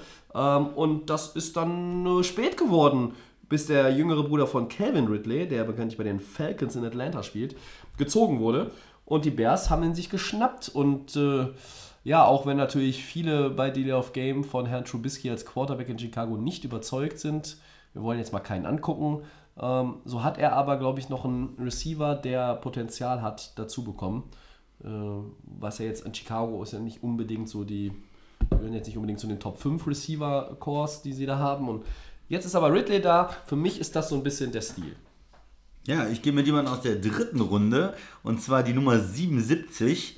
Ähm, Chase Winovich, Linebacker. Ich weiß es, wer ihn gezogen hat. Ich weiß es, ich weiß es. Patriots. Herr Lehrer, ja, die ja, Patriots. Der äh, hat in Michigan gespielt und ähm, Patriots haben auch wieder einen guten Draft gemacht, aber die zählen wir bei den Gewinnern nicht auf, weil die gewinnen so viel das ganze Jahr über. Ne? für mich ein sehr interessanter, sehr guter Spieler und ähm, die äh, Packers haben ja ähm, mit Rashan Gary den anderen Edge Rusher von Michigan gezogen und ich weiß nicht, ich hätte vielleicht lieber ihn gehabt später, weil er ist nicht so super athletisch, ähm, hat nicht diese, diese absolute Geschwindigkeit, ähm, beim Combine nicht so gut gewesen, aber er spielt unheimlich gut.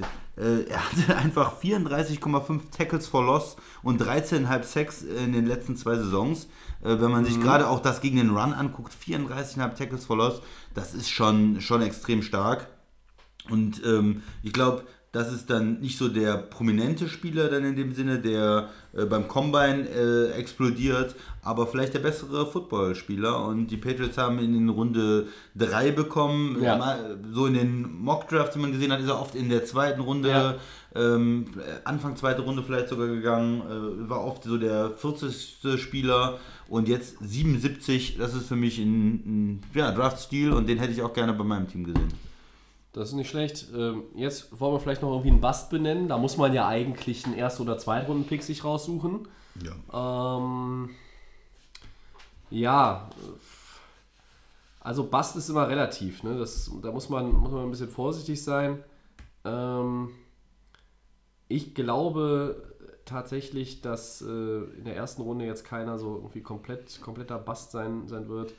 Ähm, ich muss ganz ehrlich sagen, ich war jetzt von Debo Samuel, Receiver South Carolina 49ers, da war ich echt überrascht, dass der so früh äh, gezogen wurde. Den hatte ich, wenn überhaupt, in der späten zweiten Runde erwartet. Ähm, aber ich weiß nicht, so ein- Bust kann man natürlich jetzt schwer, schwer benennen. Stil ist eigentlich natürlich auch, jetzt wir zocken und raten so ein bisschen Ja. rum. Ja. Aber Bust, weiß ich nicht. Also vielleicht muss man auch mal ganz klar in die erste Runde gehen und sagen, äh, jetzt auch mit ein paar Tagen Abstand, äh, Freitagmorgen um halb sieben habe ich vielleicht noch eine andere Meinung, ein bisschen oder differenzierte Meinung gehabt. Clellan Farrell auf vier Oakland. Nee. Gefällt dir nicht? Nee, also das ist, das ist für mich, das ist für mich in der ersten Runde, abgesehen von Quarterbacks, der Spieler, der irgendwie komplett gar nicht zu den Einschätzungen, die es vorher gab, gepasst hat. Von seiner Draftposition her. Ja, ich, ich gehe dann äh, nochmal mit der 6, ja. Mit Das habe ich befürchtet, der ja. Quarterback von den Giants. Also, der hat einfach das äh, absolute Bust-Potenzial. Wenn du auf Nummer 6 einen Quarterback nimmst, dann kann das die Franchise halt wirklich ähm, ja, zurücksetzen, weil du einfach den auch entwickeln sollte sie willst, eigentlich voranbringen, Sollte ja. sie voranbringen. Du, dass, du denkst, du hast den Quarterback äh, der Zukunft und du gibst ihm ja natürlich auch dann Chancen und draftest auch vielleicht nächstes Jahr dann keinen Quarterback, weil du noch sagst, okay, den lassen wir sich entwickeln. Und das ist für mich die ähm, größte Gefahr eines, eines Bustes. Ähm, sonst halt äh, die Nummer 12, Green Bay, sprechen wir vielleicht gleich noch mal drüber. Ja. Der hat auch äh, Bust-Potenzial auf jeden Fall. Ja, ähm, jetzt gucke ich nochmal gerade hier in unsere in unser Postfach Gab's also noch den Marva oder? haben wir jetzt hier, auch den Frank will's wissen, haben wir, glaube ich, durch. Der Daniel und The River haben uns ja auch glaub- geholfen mit den Antworten. Ich glaube, es fehlt jetzt noch Ähm, unsere Teams. Jetzt fehlt noch sagen, so ein ne? bisschen ein, eigentlich ein Teil vom, vom Dre. Äh, der ist ja, glaube ich, auch Packers-Fan. Ähm, wer war eurer Meinung nach der größte Stil? Haben wir gerade so ein bisschen angesprochen. Und das andere war, wie bewertet ihr den Draft der Packers? Und jetzt kommen wir sowieso zu einer geplanten ähm, Rubrik des heutigen Abends, nämlich, ja, wie zufrieden seid ihr mit dem Draft eures Teams? Ja. Äh, Miami und Philadelphia sind heute abwesend, deshalb beschränkt es sich auf Packers. Damit beantworten wir die Frage und dann komme ich natürlich noch mit den Rams. Die Packers, Christian. Genau. Ich hatte das ja schon Freitagmorgen gesagt, äh, nicht so glücklich mit dem ersten Pick, Nummer 12. Ist natürlich so eine Sache, hohes Potenzial. Rushan Gary, ja. Ja, Russian Gary, Michigan, der Edge Rusher. Hohes Potenzial, extrem schneller Mann, extrem athletisch, aber äh, nicht die ähm, ja, Produktion im College, die man erwartet. Manche sagen, er ist nicht richtig eingesetzt worden. Vielleicht kann Green Bay was aus ihm machen.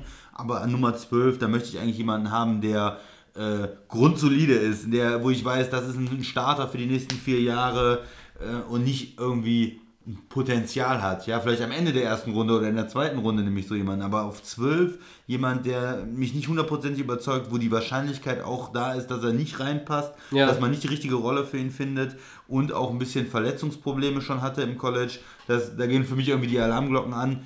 Der Sascha hat mir geschrieben, ähm, ich werde Spaß an ihm haben. Ja, habe ich gelesen. Ich hoffe, er meint das nicht ironisch. Ich, ich habe es nicht so ganz äh, verstanden. Ich weiß nicht, wie viel College er äh, geguckt hat oder wie viel Michigan er äh, geguckt hat, aber Ja, ich Ja. glaube, so Michigan ist eins der Teams, wo der Sascha häufiger mal äh, einschaltet und, ja, und dran äh, bleibt. ich hoffe, so. er hat dann recht. Ähm, Ja. Vielleicht entwickelt er sich. Es ist durchaus Potenzial da. Es ist so ein ähm, hoher Risikopick einfach. Manche hatten ihn wirklich hoch und haben gesagt, der hat so viel athletisches Potenzial, das kann ein Monster werden. Und manche haben gesagt, hör mal, das passt gar nicht. Der äh, hat zwar Potenzial, aber der hat nichts geleistet im College, nimmt den nicht. Und so muss man das ungefähr sehen. Ähm, dann äh, Savage, der Safety, ist ein interessanter Pick. Free Safety ist auch eine Position, die man gebrauchen kann. Aber Ähm, nicht, wenn du dafür acht Plätze hochtraden musst oder ich neun. war super Neun, kritisch, dass man hochgetradet ist. Ähm, man gibt zwei Viertrunden-Pick ab. Äh, ich bewerte das gut für, für Ja. Seattle. Ähm, es waren noch, es waren noch alle möglichen Safeties da. Und ist der Unterschied zwischen ihm und den ganzen anderen Safeties so groß, dass man hochtraden muss? dann, dann hätte man Jonathan Abram meiner Meinung nach nehmen äh, können oder sollen, weil den fand ich auf jeden Fall im Vorfeld eindeutig besser positioniert und bewertet als äh, den Kollegen Savage. Ja, es ist hier, sie wollen diesen typischen Free Safety haben. Ja. Also jemand, der extrem viel Geschwindigkeit hat, der hinten die Lücken stopfen muss. Und Abram ist ein Strong Safety. Ja, ne? eher, eher Ja. vielleicht, ist so gesagt worden in der Ja. Einschätzung. Ich meine, die Safeties müssen ja sowieso ein bisschen austauschbar sein, je nach Situation muss man da gucken, aber es gibt ja meistens so einen, der vielleicht eher gegen den Run spielt, eher in der Box spielt, sich da wohler fühlt und einer, der tief vielleicht besser ist, gegen den Pass äh, seine Stärken hat. Und äh, man sagt, er kann halt auch wirklich zur Not ähm, Nickelback spielen, also als, als, ähm, als ähm, Corner, als dritter Corner gegen äh, einen Receiver auch spielen. Ja, also der Pick an sich habe ich gar nichts gegen, aber das Hochtraden fand ich nicht gut. Und dann gehen wir ein bisschen schneller durch. Äh, In der zweiten Runde 44 ein O-Liner, äh, der hat Center im College gespielt. Elton Jen Jenkins, Mississippi State, äh, wird jetzt wahrscheinlich Guard spielen bei den, Ja. bei den Packers. Das ist gut, man Ja, äh, braucht finde Verstärkung für die O-Line, das ist nicht verkehrt. Ähm, auf der anderen Seite, es war natürlich da auch noch eine Menge interessanter Spieler in der zweiten Runde, ja, die vielleicht ein bisschen ja, interessanter gewesen wären, so für die Also kein Offense. sexy Pick, ne? Ja, Receiver oder so, aber okay. Ähm, das, es muss ja auch, so O-Liner sind meistens nicht sexy, aber extrem wichtig fürs Team. Von daher habe ich da nichts gegen. Ähm, danach haben sie ähm, äh, äh, Sternberger geholt, einen Tight End, der so der Nummer 4 Tight End, 5 Tight End war. Ja. Das ist in der dritten Runde 75 für mich völlig okay. Finde ich gut, dass sie ihn geholt haben. Ist vor allen Dingen im Receiving äh, stark. Ich, ich finde den, das ist ein richtig guter Pick, muss ich ganz ehrlich sagen. Ja. Blocking ist jetzt nicht so seine Sache, also ist nicht jetzt der ähm, komplette Tight End, sondern eher äh, spezialisiert auf als Receiver, ähm, könnte aber ganz gut der Nachfolger dann von Jimmy Graham werden auch. Und dann geht es weiter, Defensive End noch in der fünften Runde, Cornerback, ein Running Back in der sechsten Runde, das äh, ist durchaus auch gut. Man hat zwar Running Backs, aber so die Tiefe da zu verstärken, einen weiteren Mann da reinzubringen und ein äh, Linebacker in Runde 7, äh, das ist immer schwer. Die Leute müssen ja auch Special Teams vor allen Dingen spielen können. Richtig. Das können die alle, denke ich mal. Also der, sowohl Corner als auch Running Back und Linebacker, das sind typische Leute für ähm, Special Teams. Von daher war das am Ende im Tag 2 und Tag 3 äh, durchaus okay. Ähm, Tag 1 bin ich nicht so glücklich mit.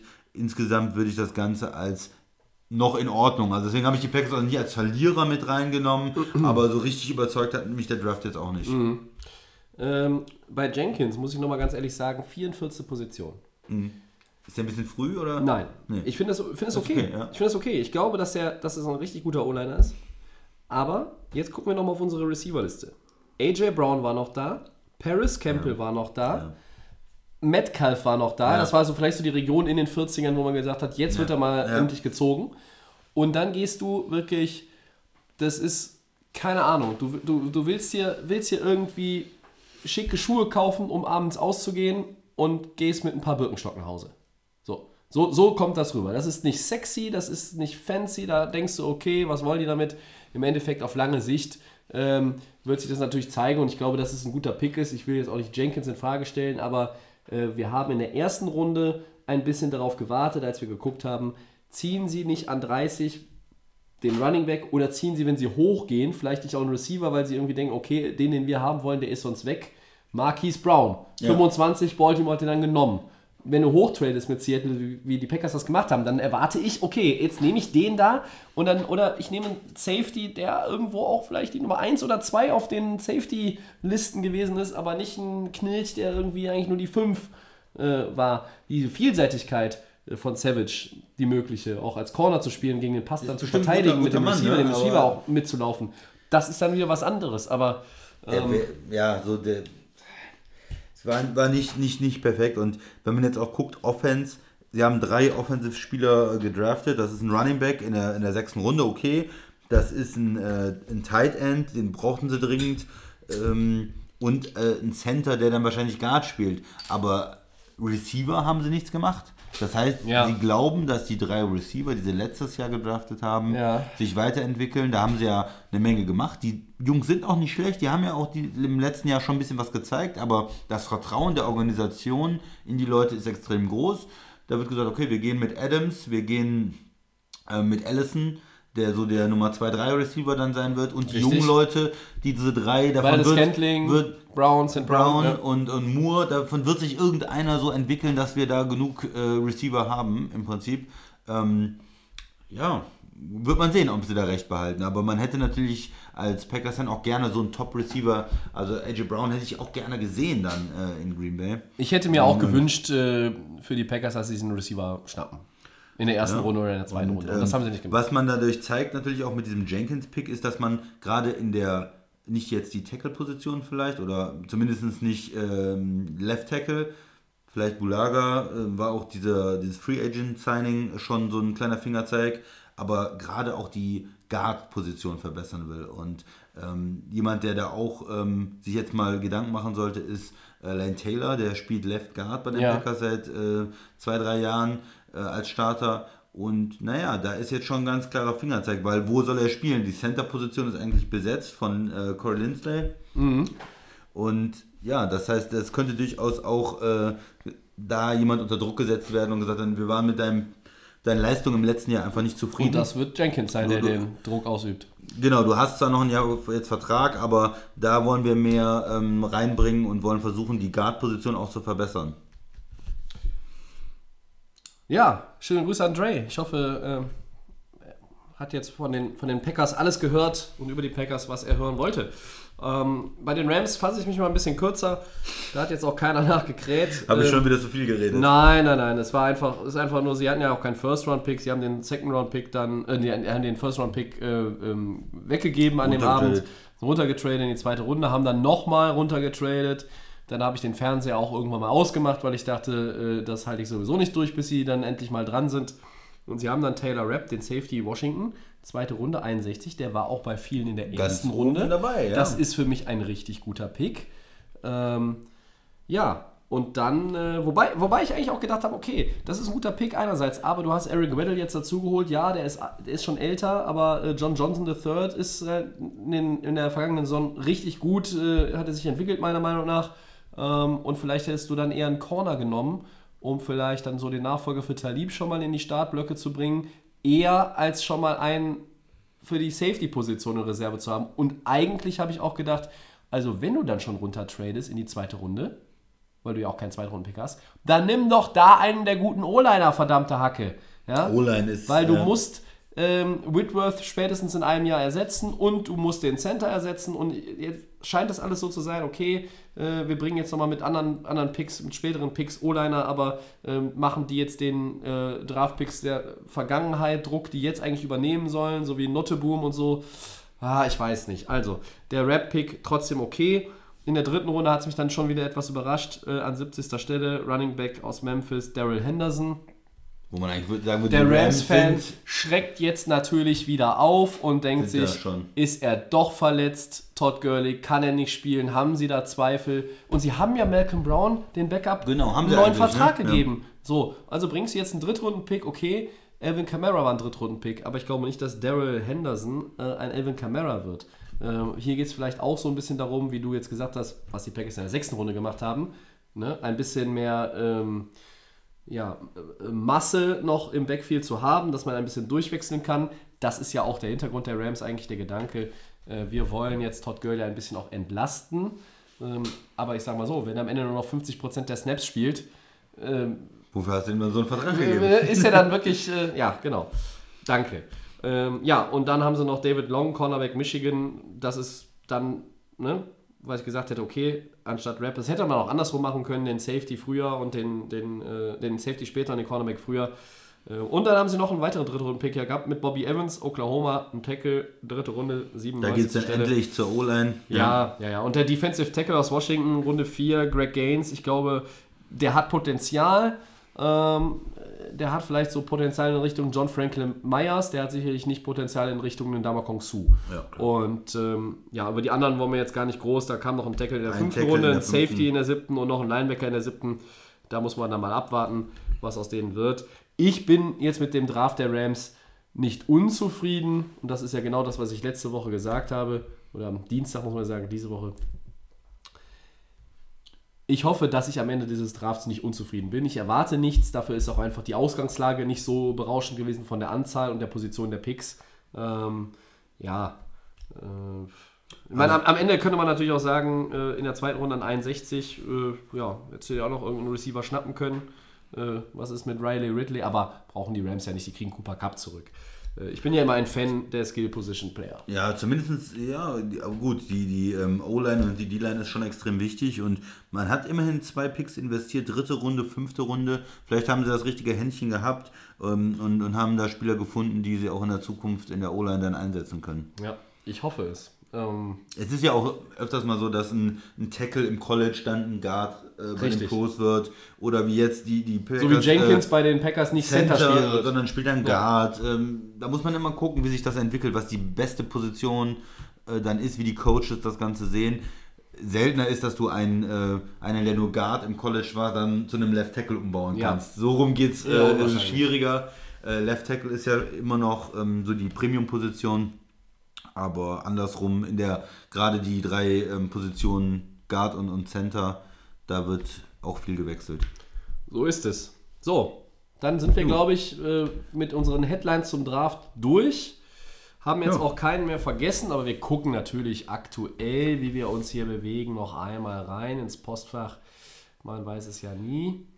Ähm, nee, ich glaube, wir haben äh, erstmal alle Fragen beantwortet. Sollten wir jemanden übersehen haben.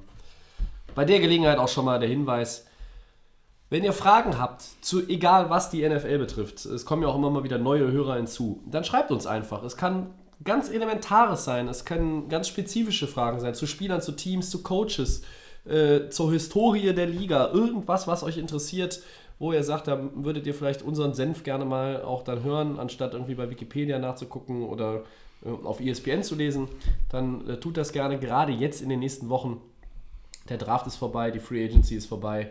Äh, kommt ja so die Zeit bis zur Preseason, wo es dann schon ein bisschen schwieriger auch manchmal wird, äh, die ganz interessanten Themen zu finden. Wir werden unsere Themen schon finden. Wir haben ja, auch schon so einiges in Planung noch für die kommenden Wochen, das äh, sei schon mal gesagt. Aber wenn ihr Fragen habt, immer her damit. Die Egal, dann- worum es geht. Die können wir dann direkt reinnehmen. Ja, wir Wenn's bauen um, alles ein. Ja, um einzelne Teams gibt, geht dann vielleicht auch. Gut. Oder Contracts, da ist der Christian hier der Ja, absolute Master. So, dann machen wir Wordplay, Christian. Ähm, beende den Satz mit äh, einem deiner Meinung nach passenden Wort. Vielleicht müssen wir im Nachhinein nochmal auch erklären, worum es eigentlich dann geht, wenn nicht alle das mitbekommen haben, aber trotzdem erstmal der Satz. Die Aufregung um die vor längerer Zeit getätigten kontroversen Postings von Defensive End Nick Bosa, dem Nummer 2 Overall Pick, ist Punkt, Punkt, Punkt. Überflüssig. Ja. Warum? Ähm, ja, es sind äh, Meinungen, der hat äh, Postings gemacht, ähm, ist schon länger her, also um das zu erklären, er hat Trump mal gelobt und so, das hatte ich mitbekommen.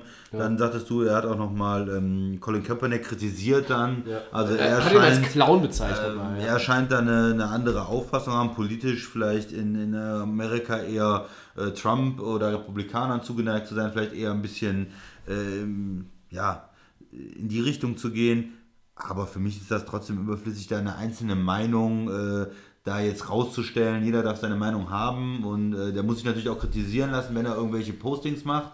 Aber trotzdem, das sind, ja, das ist irgendwo für mich über die freie Meinungsäußerung äh, gedeckt. Ja, man kann ja auch, äh, ich, ich würde damit nicht übereinstimmen, ähm, äh, Trump zu loben, aber wenn Nick Bosa meint, äh, Trump ist gut, ja, okay, dann meint er das halt. Ich würde mir jetzt kein Trikot von ihm kaufen, aber okay.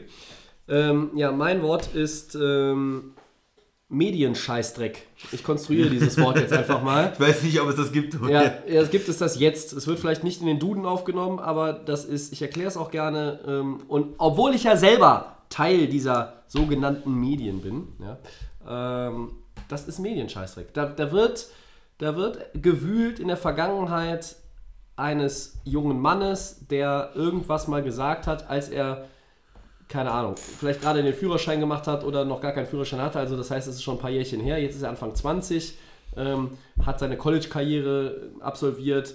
Man reift natürlich auch dann im Laufe der Jahre und jetzt geht er in die NFL. Ähm, und dann ist sowieso die, die, die Attitude, die man da mitbringen muss, eine ganz andere.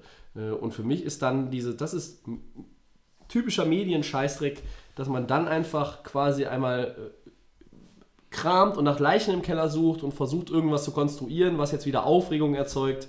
Ähm, nur weil irgendeiner meint, das gibt dann vielleicht ein paar nette Klicks oder äh, da verkaufst du irgendwie in, in der Bay Area nochmal 200 Zeitungen mehr in der Woche. Ja, sorry. Also da habe ich leider kein Verständnis für und ich glaube auch nicht, dass man diese ganze Geschichte irgendwie größer nochmal aufbauschen muss. Äh, Bosa hat sich dazu ja auch positioniert, hat gesagt, ähm, so, ne, es war jetzt auch alles nicht so, es ist lange her und mittlerweile ist er da auch etwas anders gestimmt. So. Nächster. Gut, zwei. Seahawks Head Coach Pete Carroll. Ähm, also, ich muss den Satz ja richtig vorlesen. Moment. Ja. Das Seahawks Head Coach Pete Carroll beim ersten Treffen mit DK Metcalf, wie der Wide Receiver auch ohne Shirt auftritt, i- auftritt ist. Sensationell. Also wer das Video gesehen hat und äh, ich nehme mal an, einige von euch werden es gesehen haben, wenn nicht, äh, guckt es euch an. Es ist im Internet überall zu finden. Metcalf kommt, nachdem er gedraftet wurde. Erstmal hat er sich beim Draft, also als er den Phone Call bekommen, hat, auch richtig gefreut. Da gibt es auch ein Video zu äh, mit, mit Audio, wunderbar. Äh, also richtig geheult wie ein Schlosshund, war so happy, dass er endlich äh, ja, jetzt ausgewählt wurde. Und dann gibt es dieses Treffen. Ähm, man kann natürlich darüber diskutieren, ob man jetzt als DK Metcalf äh, quasi, ist das, ist das jetzt schon Marke, dass man dann auch quasi in das Office der Seahawks geht und kein T-Shirt anhat, weil er ja diesen Oberkörper hat. Ne? Also vielleicht etabliert sich das ja, ne? der fleischgewordene Pax-Kleiderschrank. Ähm, ja, und dann zieht Pete Carroll quasi das Shirt aus und, und hat die Lache auf seiner Seite. Das fand ich einfach großartig. Sensationell ist mein Wort. Ja, ich fand es auch lustig irgendwie. Äh, da als Head Coach, er ist ja auch so ein Player Coach irgendwo, der Ja. da mitgeht und dann auch einfach mal äh, sich da auszieht und ich fand es lustig. Einfach witzig, lustig. Also das, lustig, witzig, das wären so deine. Ja, witzig. Ja, ich fand's witzig. Okay. Ja, einen haben wir noch. Ähm, vielleicht sollen wir da vorher erklären, worum es ging. Ja, Ja, ne? mach das ist doch. vielleicht sinnvoll. Ja. Ne? Also es ging darum, dass Pat McAfee, ehemaliger Panther in der NFL und langjähriger Panther der Indianapolis Colts, einen der Picks an, ich weiß nicht, ob es Tag 2 oder 3 war aus dem Kopf, ist auch egal, angesagt hat in Nashville auf der Bühne Und äh, er sagte quasi sinngemäß, äh, ich war Panther, aber ihr in Nashville kennt mich vermutlich gar nicht, weil als ich für die Colts gespielt habe, wir gegen die Titans praktisch nie gepantet haben. Und das gab natürlich äh, eine entsprechende Publikumsreaktion der Titans-Fans, die nicht besonders positiv ausfiel. Und deshalb jetzt meine Frage an den Christian, beziehungsweise der Satz. Die Art und Weise, wie Ex-Panther Pat McAfee den Pick der Colts angesagt und dabei die Titans-Fans durch den Kakao gezogen hat, war Arrogant, arrogant einfach. Ich sag mal, das ist natürlich ein Panther, der äh, ja nicht dafür verantwortlich war, dass die Colts so gut gespielt haben, vielleicht damals, ja. Und dass der sich da rausnimmt und meint, er müsste jetzt die Fans da beleidigen, finde ich irgendwo arrogant und überflüssig. Ähm, weiß ich nicht. Es haben die äh, guten Leute in Tennessee nicht verdient, dass sie da von so einem Panther beleidigt werden. Mein, Wort ist, ist mein das. Wort ist unterhaltsam. Das war großartig. Ich habe sehr gelacht, als ich das Video gesehen habe. Deshalb sehr unterhaltsam.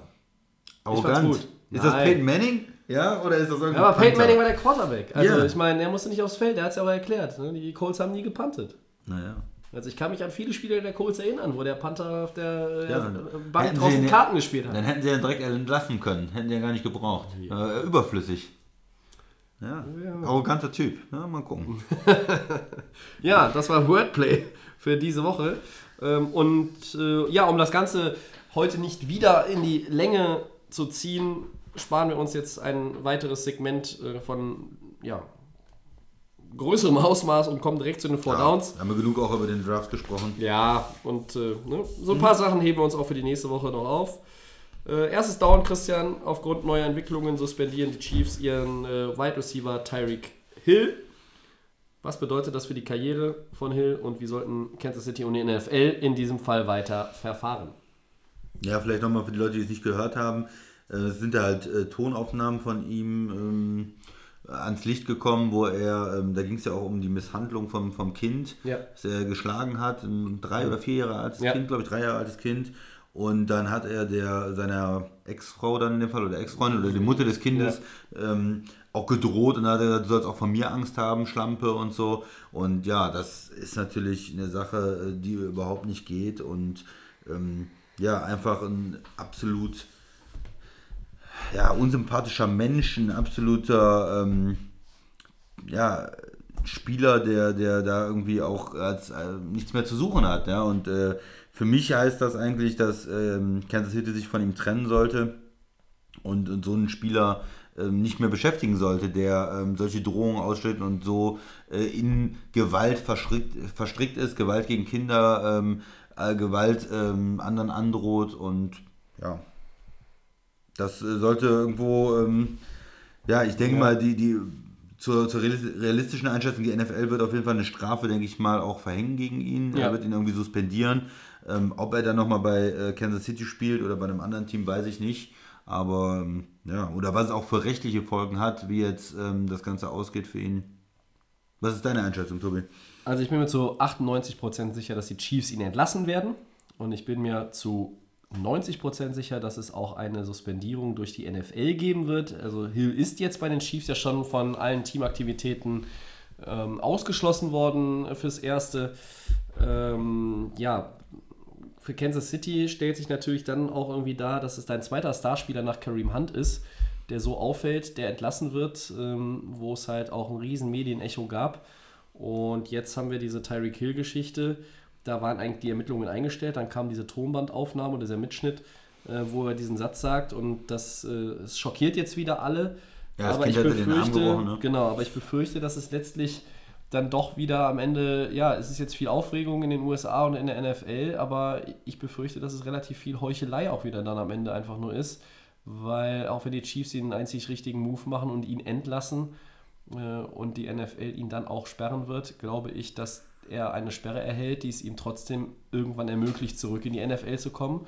Und es wird einfach auch, weil er natürlich als Spieler über ein enormes Potenzial verfügt, wird ihm jemand ein Angebot machen.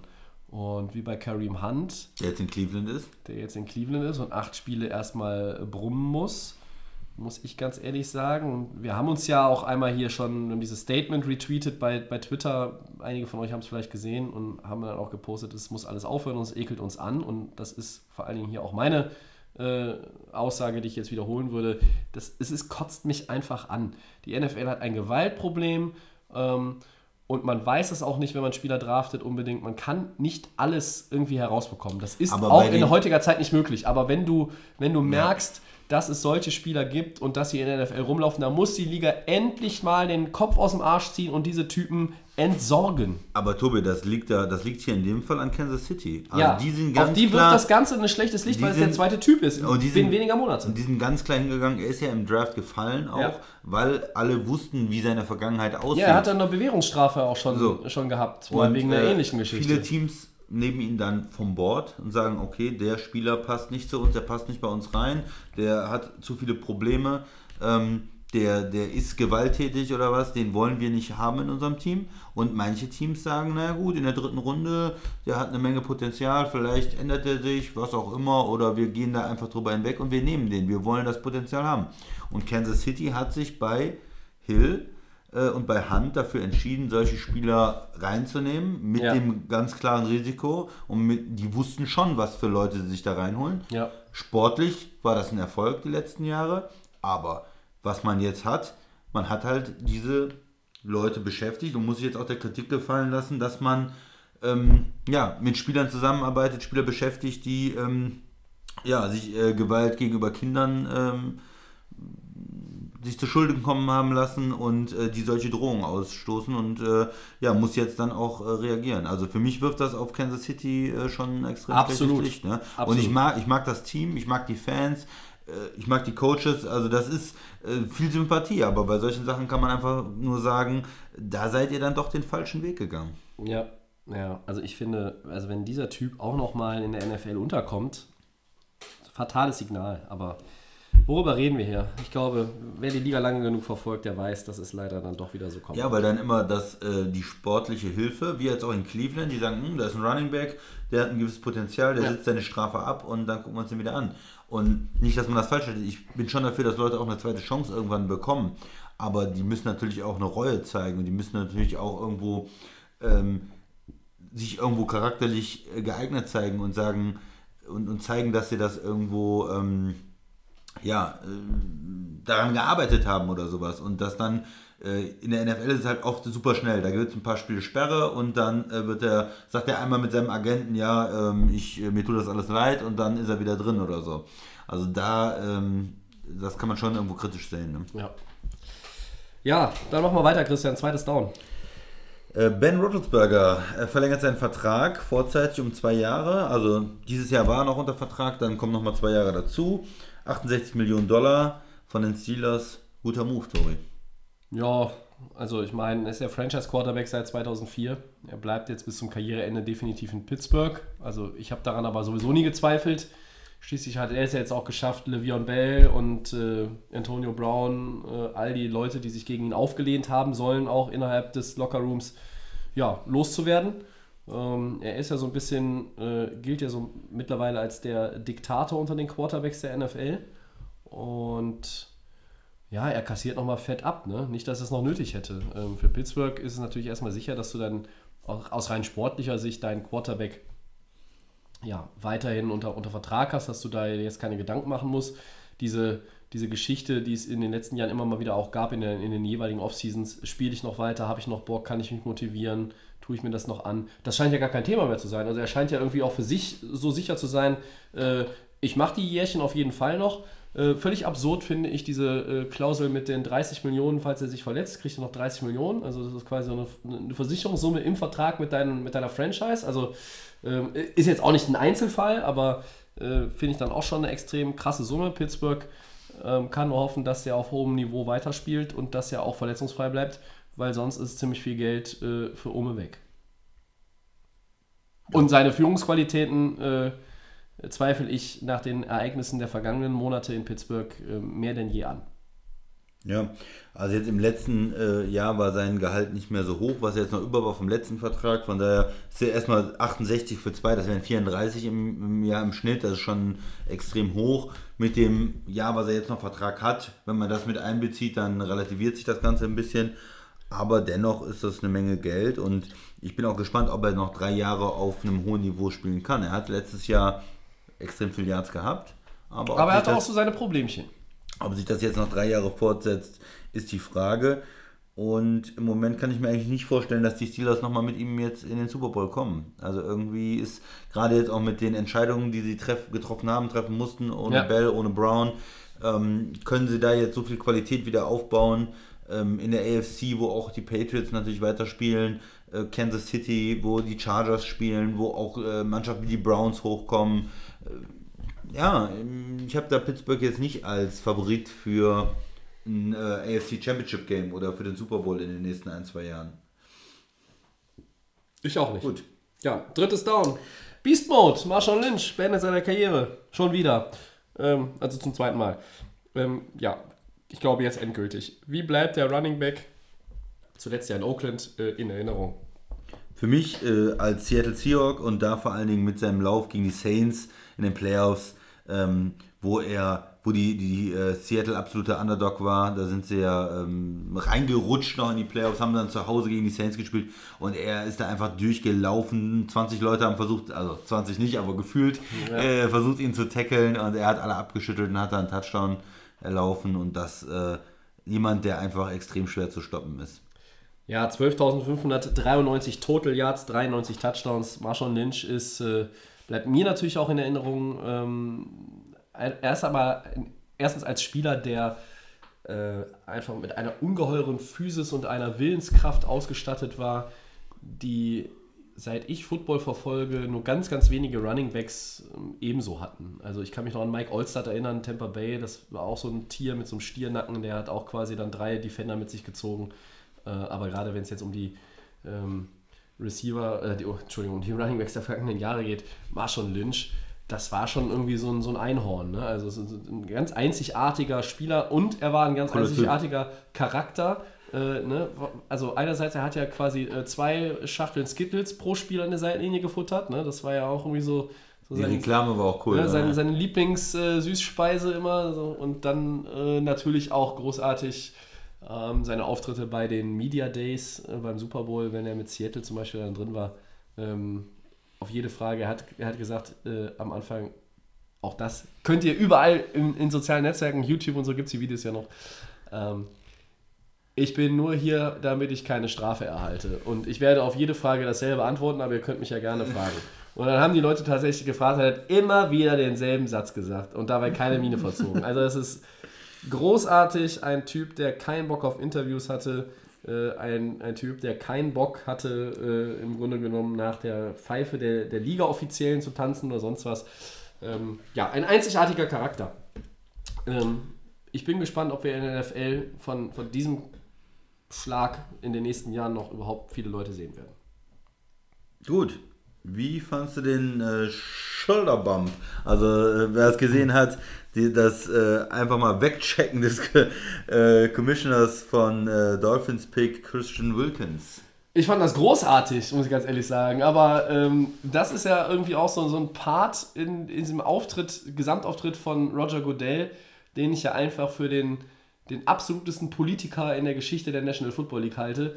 Ähm, das ist ein Part, wo er irgendwie auch immer ganz anders rüberkommt. Also ne, dieses, die Jungs kommen auf die Bühne, ihr Traum ist in Erfüllung gegangen, sie sind ein Draft-Pick äh, und sind total excited und aufgeregt und, und pumped up und dann äh, ne, gibt es immer halt Handshake und dann gibt es einen Hack mit dem Commissioner und dann werden halt ein paar Brocken ausgetauscht, dann wird mit dem Trikot gelacht. Aber dieser Schulterbump von Wilkins, der nun ungefähr so doppelte Breite des Commissioners hat und wahrscheinlich das mehr als das zweifache Gewicht, das war schon ganz geil, muss ich ganz ehrlich sagen. Aber Goodell hat es gut gehandelt. Also äh, manchmal hat der Commissioner auch, äh, ja, es menschelt bei Herrn Goodell zwischendurch auch mal.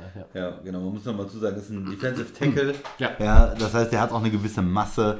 Und wenn der einfach mal springt und äh, Clemson, ne? Ja. Clemson. da, ja, da macht man sich vielleicht schon Sorgen um die Schulter oder um den Rücken vom Commissioner. Aber ich fand's super, ich fand's lustig. Er hat es auch gut weggesteckt. Er ist stehen geblieben. Er ist stehen geblieben. Ja, ja, das ist immerhin. Ne? Er ist stehen geblieben. Der Mann ist auf alles vorbereitet, wenn er auf die Bühne geht. Ja, ja dann sind wir durch für heute. Ähm, der dritte Podcast. Äh, Pod, Pod, boah. Ja, wir haben zu viel aufgenommen diese Woche. Zumindest für mich. Der Podcast. dritte Podcast in äh, sechs Tagen. Wir wünschen euch auf jeden Fall ganz viel Spaß damit. Wir sind so zeitlich wieder in den Regionen angekommen, wo wir in unserer normalen Dienstagsroutine ja auch sind. Ähm, ja, trotzdem hoffen wir, äh, dass ihr bis zum Ende dran geblieben seid. Wenn ihr Fragen habt, äh, Themenwünsche, Anregungen, Kritik oder sonst was, at die of Game NFL bei Facebook und bei Twitter. Nächste Woche werden wir wieder für euch da sein. Also nächste Woche heißt, wenn ihr jetzt Montag oder Dienstag hört, nächste Woche. Wenn ihr es noch Sonntagabend hört, übernächste Woche äh, werden wir wieder für euch da sein. Also in der Woche, die mit dem 6. Mai beginnt. Wann wir aufnehmen, ist noch nicht ganz klar. Auch die Zusammensetzung noch nicht. Aber sicher ist, Episode 75 kommt. Ähm, den kostenlosen Podcast, äh, wo gibt es den nochmal? Ich glaube bei Soundcloud, möglicherweise auch bei iTunes und aller Voraussicht nach auch bei. The Fan FM. Ja, so ist es. Ich bedanke mich beim Christian. Sehr gerne. Haben wir noch letzte Worte für heute oder haben wir alles gesagt? Ist dir noch irgendwas eingefallen zu irgendwas? Nein, mir alles mir gut. nicht mehr. Nee. Gut, dann sind wir durch. Viel Spaß, wir freuen uns auf die Fragen und ciao.